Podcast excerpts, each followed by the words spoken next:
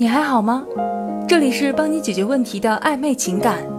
如果你有情感方面的问题，可以添加我们导师的微信“挽回九二零”，就能得到一对一的指导。记住哦，挽回九二零。挽回中的三个诀窍，错过可能就后悔一生。分手一段时间了，他没有联系我。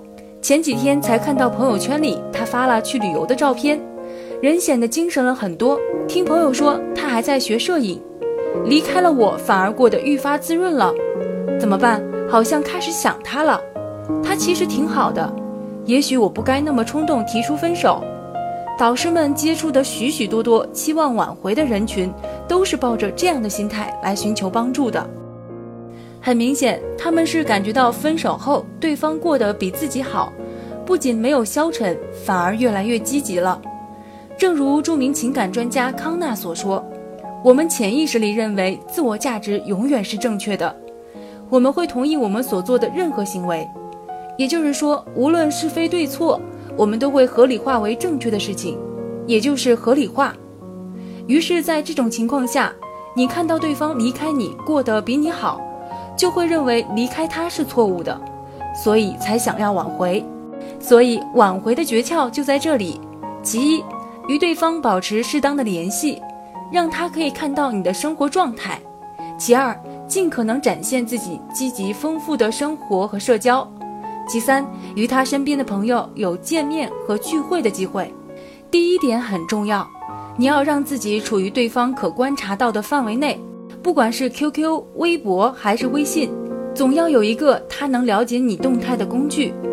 就算刚开始他并不想关注你，但等他不那么反感你们的关系的时候，他有意无意就会看你的近况，这都是展示的机会。你的积极改变，他都会知道。第二点，既然我们了解了合理化的概念，那我们要做的就是让对方后悔自己的离开，所以努力展现自己美好的一面。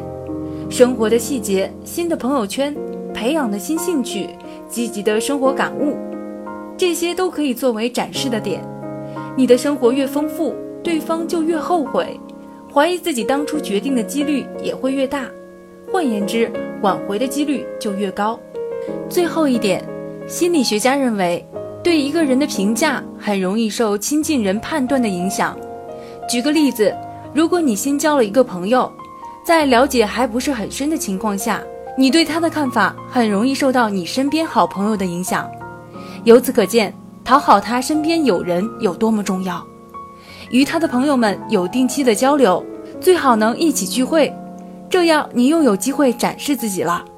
就算他不见你，总要见他的朋友们吧。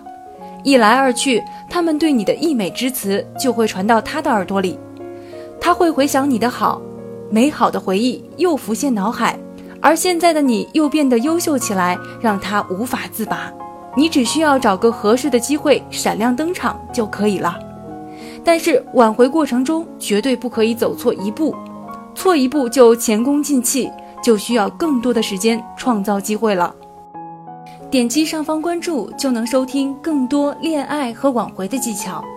如果你有情感方面的问题，可以添加导师的微信。挽回九二零。